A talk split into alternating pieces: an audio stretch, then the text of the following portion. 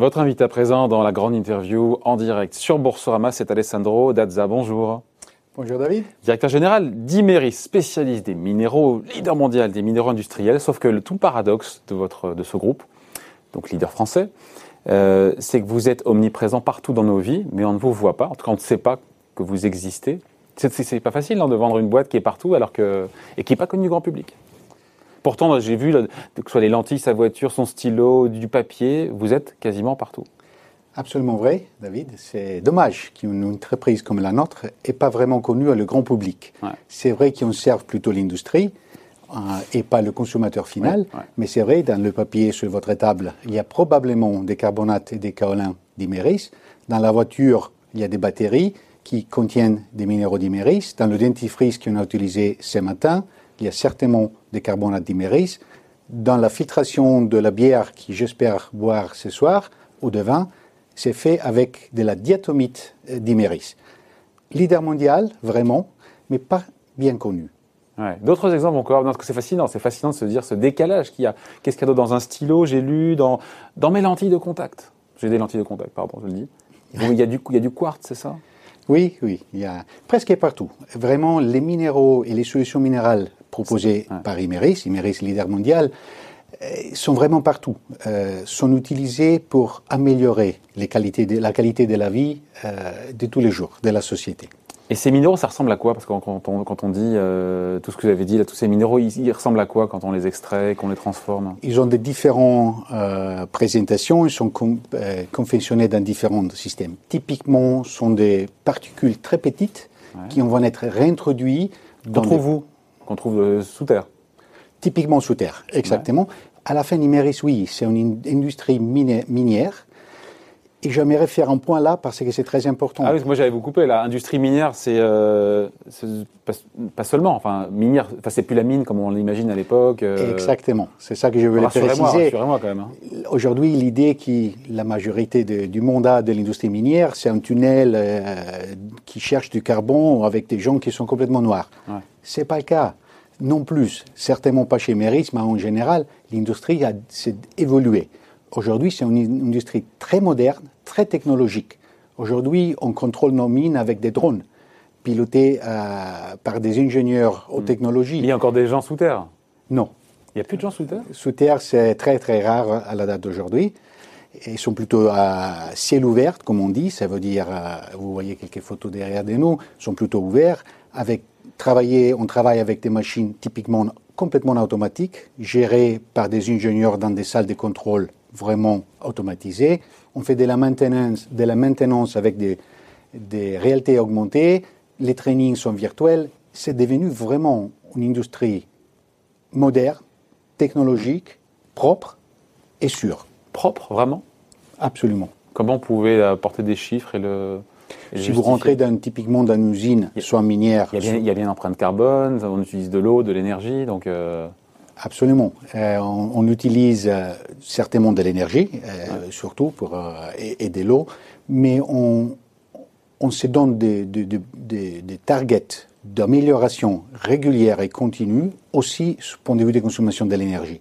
Imeris publie formellement, tous les années, le but autour de environment, en particulier euh, l'empreinte CO2, l'empreinte euh, carbone, euh, on, a, pris comme but de réduire la quantité de CO2 émis par chiffre d'affaires sur 10 ans de 36%, hmm. qui c'est vraiment ambitieux.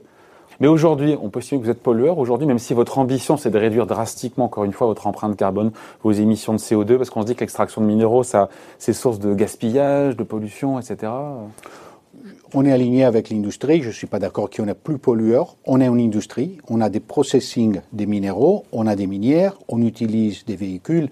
Mais on est aligné, je dirais, avec typiquement l'industrie mmh. des productions. Parce que toutes les machines qu'on voit là, elles fonctionnent, euh, fonctionnent à l'essence, à l'énergie fossile. Correct. Dans les grands minières, oui. À l'interne, on utilise plutôt, aujourd'hui, on change vers de véhicules plutôt électriques. Mais dans les grandes euh, extensions, euh, c'est pas encore, euh, la technologie n'est pas encore arrivée à soutenir ça. Et sur l'énergie utilisée, là encore une fois, vous allez mettre le paquet pour que l'énergie soit verte Utiliser l'énergie renouvelable C'est un des, des, buts de cette groupe de s'améliorer, comme vous dites, et de passer de, de l'énergie plutôt fossile à de l'énergie verte. J'aimerais vous donner un exemple. Cette année, on a décidé d'investir 20 millions d'euros pour changer tous les brûleurs qui utilisent des carbons aux États-Unis, dans une grande usine américaine, et passer à des biomasses. Ça, ça réduit l'empreinte carbone du groupe de 5% sur une année. Je trouve exceptionnel. Économiquement, vous pouvez dire, il n'y a pas de retour sur ça, mais ça a un très grand effet point de vue euh, émission. C'est intéressant, Sandro Dazza, que vous parliez des États-Unis, parce que c'est euh, donc c'est un groupe français, 10% du chiffre d'affaires en France, un quart aux États-Unis. Euh, voilà, c'est un groupe qui est totalement internationalisé, 224 usines présentes dans 150 pays. Enfin voilà, la France, quelque part, ça représente plus grand-chose aujourd'hui. Hein. C'est une réalité, qu'on aime ou qu'on n'aime pas, c'est une réalité. Quoi, je veux dire. C'est une réalité, mais la France reste très important. Il fait quand même, représente quand même 15% des chiffres d'affaires, 33 usines, 2000 personnes, la tête du groupe. 2000 sur combien? 2000 sur 16 400. Ça reste quand même important. La tête du groupe est ici, à Paris, euh, et on contrôle euh, avec les, les, réseaux le reste du monde. Mais c'est vrai qu'on est très internationalité, qui donne aussi aux Français une grande opportunité de voir le monde, de travailler dans des autres réalités. Vous dites souvent que vous êtes leader mondial sur 75% de, de, vos activités. Lesquelles et quelles sont celles sur lesquelles euh, vous ne l'êtes pas encore et avec quelle ambition? Sous la majorité des produits et des solutions qu'ils offrent, on est, on est le plus grand. On, a construit cette position surtout avec des acquisitions sous les dernières 20 ans, si vous voulez. On, on peut faire mieux euh, parce qu'on a encore des possibilités de développement. Sur quels minéraux, par exemple?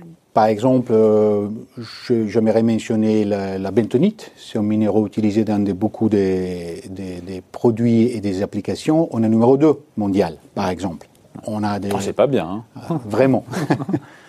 Donc ça veut dire des acquisitions, ça veut dire. Euh, oui, c'est une partie, c'est des croissances organiques, mmh. c'est l'innovation. Euh, aussi dans les minières, il y a une très forte innovation. Dans les produits euh, spécialités comme nous, nous produisons aujourd'hui, l'innovation, ça reste très important. on a deux grands centres de recherche en France. Alors aussi, dans ces côtés, la France reste le, pays avec la plus grande concentration des chercheurs dans le groupe. Les concurrences, quand vous parlez de la concurrence, les concurrents d'Imiris, c'est qui pour le coup? Typiquement, les concurrents sont plutôt focalisés sur une solution ou un minéraux. Alors vous, vous êtes global et sur tous les, minéraux. C'est un petit peu la eh ben, Il fallait faire votre petit marché hein, dans ce cas-là. non mais c'est vrai. C'est vrai. Il n'y a pas de concurrent global comme euh, c'est fou ça Vraiment pas beaucoup. Il y a des grands concurrents globaux sur un métier. Mais la peculiarité, la spécialité vraiment d'Imeris, c'est d'être présent dans tous les, tous les produits, ou presque tous les produits, dans les minéraux industriels. Le gros de votre business, j'ai vu que c'était la construction et la consommation. C'est ça, c'est la moitié de vos ventes. La construction aussi, c'est-à-dire, quand on dit construction, qu'est-ce que, quels sont les minéraux qui sont utilisés pour le coup? Dans la construction, on vend encore une fois des, des, petits minéraux, des additifs, des solutions très petites. Il n'y a rien à voir avec le ciment ou les, les, grands, les, grands volumes dans la construction. Nous sommes vraiment livrant des additifs qui améliorent la performance des produits souvent finaux chez les consommateurs. Par exemple, on est le plus grand producteur mondial des, des lions pour améliorer la rapidité de, de durcir du ciment. Quand vous construisez un, bâtiment aujourd'hui, vous, vous, commencez par la base et il faut attendre entre 4, 5, 6 semaines que le ciment devient dur. Si vous, vous, ajoutez quelques additifs produits par Imeris, 2-3%, pas beaucoup, ça ne change pas beaucoup les coûts, mais 4 jours après, vous pouvez mm. continuer à construire. Ah. Vous imaginez l'avantage dans, les, dans les sites de construction d'aujourd'hui. C'est un marché qui est en très forte croissance. On est le leader mondial. Et, on va développer mm. aussi sous des autres géographies. Euh, c'est intéressant parce que, euh, enfin, c'est intéressant. Vos résultats, ils ont été publiés en, il y a quelques jours là sur sur 2020. Euh, ils sont meilleurs que prévu, mais en même temps, euh, le bénéfice il a fondu de 75%. Donc c'est meilleur que prévu quand on a perdu quasiment 80% de son bénéfice. On peut pas se réjouir, non? Je suis pas complètement d'accord avec vous, David. la baisse que vous mentionnez, c'est lié plutôt à des dépréciations d'actifs. Des dépréciations d'actifs donc c'est pas une perte liée à l'activité. C'est vrai que j'aurais dû préciser, mais non mais quand même ils sont en baisse. Vous avez bien noté, ils sont en baisse. Le chiffre d'affaires est en baisse de 12 Oui, 12,8% à 3,8 milliards d'euros. Exactement. Et les l'EBITDA, qui est typiquement ceux qui en regardent, est en baisse quand même de 18% Oui, mais pourquoi c'est des prestations d'actifs? Ça veut dire que vous avez acheté des trucs qui sont qui sont plus à ce prix-là, quoi. quelques marchés qui ont servent aujourd'hui à des structurellement en baisse et on a décidé d'adapter la valeur actuelle à, la valeur attendue prévue future. Bon, c'est des acquisitions, c'est avant que vous arriviez. Hein Certainement parce que je suis là depuis il, un petit peu un an. Oui, il est arrivé en poste, le, pauvre, 15 jours avant le premier confinement, il y a un an. Hein. Vous avez raison. On, a vu mieux en termes de timing. Hein. C'est, on, peut, on, peut plus, on peut difficilement commencer plus, de manière plus, plus ardue. C'est mon cadeau de début. Je suis arrivé euh, le 17 février et deux, trois semaines après, on était en confinement. Bon. Euh, en, ce début d'année, l'activité, elle repart comment pour le coup? Euh, Est-ce que quelles sont les, je sais pas moi, les zones géographiques, les secteurs qui accélèrent vraiment Ceux qui sont en difficulté, celles et ceux qui sont en difficulté? Je dirais en général, tous les marchés et partout dans le monde, on voit une accélération de la demande et de Dans l'automobile, la construction, les biens de consommation Absolument, absolument. On a vu le, le pire de la crise au mois de mai l'année passée pendant la première vague de la crise. Dès le mois de mai, euh, vraiment l'activité a remonté euh, régulièrement, graduellement et régulièrement.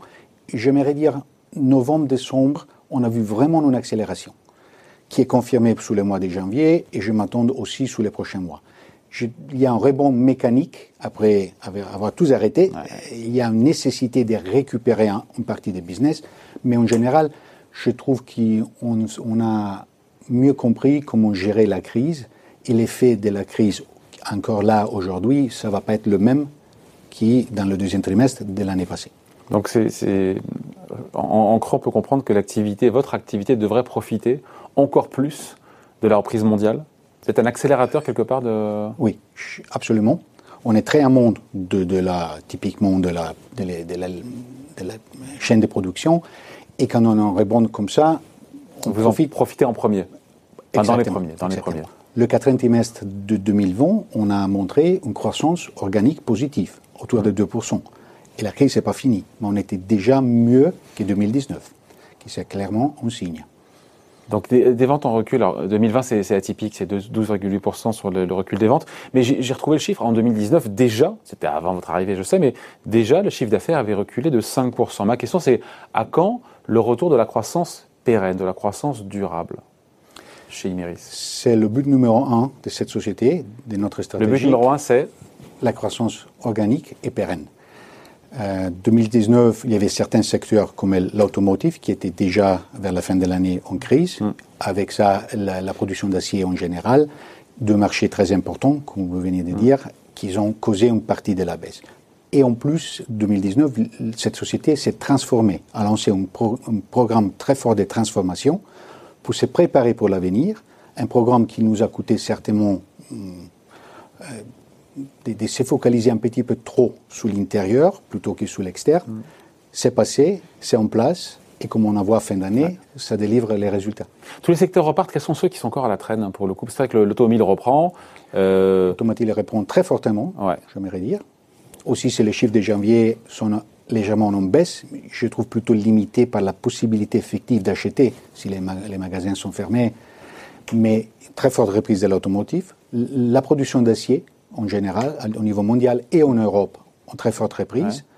La construction, euh, c'est le marché qui a repris tout au début plus, plus rapidement que les autres. Qu'est-ce qui ne reprend pas alors sinon? Ou qu'est-ce qui est à la traîne, en retard?